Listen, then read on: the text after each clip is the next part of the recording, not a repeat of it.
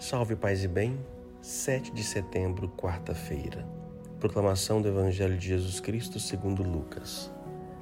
Naquele tempo, Jesus levantando os olhos para os seus discípulos, disse: Bem-aventurados vós, os pobres, porque vosso é o reino de Deus. Bem-aventurado vós que agora tendes fome, porque sereis saciados. Bem-aventurados vós que agora chorais, porque havereis de rir.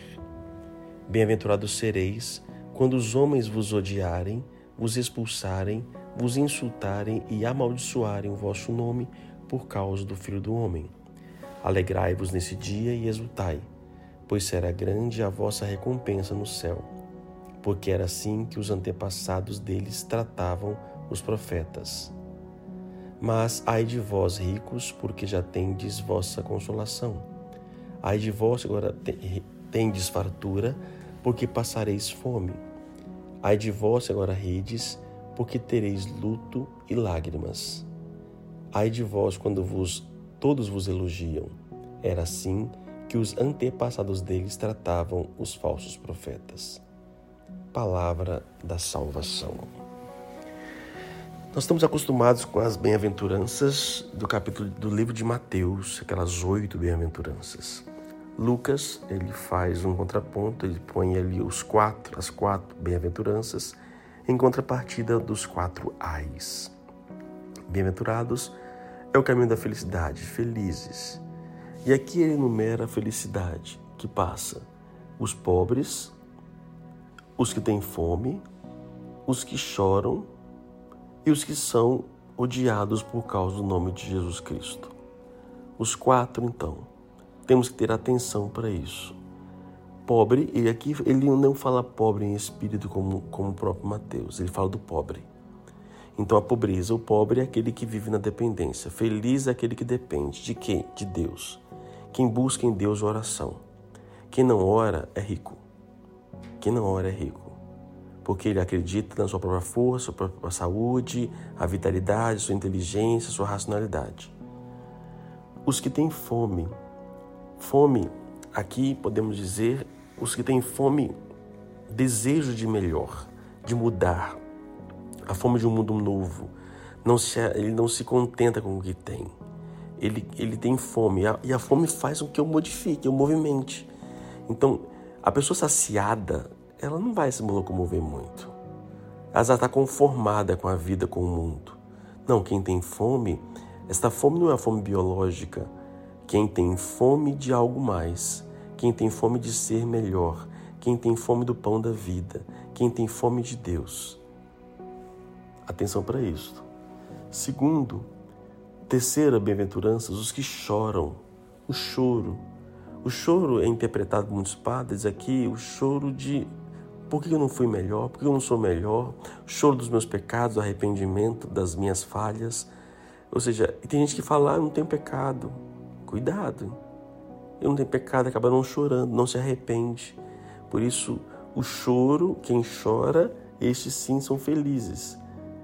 E Deus nos dá essa graça. Então, os que choram por seus pecados, choram por ainda não ter atingido a meta, esses irão rir. E por fim, bem-aventurados, felizes quando vos odiarem, expulsarem, insultarem, amaldiçoarem o vosso nome por causa do Filho do Homem. Se a tua fé incomoda as pessoas, você é odiado pela sua fé, pelo que você acredita, pelo que você pratica, feliz você então. Por outro lado, nós temos os, os opostos, né? Os ricos, como eu falei, o rico não precisa, ele se basta consigo mesmo. Quem vive rindo não é que é, é, o rico, não era do rico, depois quem tem é, vós agora tem fartura, desculpa, fartura. Ou seja, a fartura faz com que eu me acomode. A riqueza é confiar em mim mesmo. A fartura traz-me uma acomodação. O riso, aqueles que riem, não conseguem perceber a dor alheia, vivem somente na busca do seu prazer.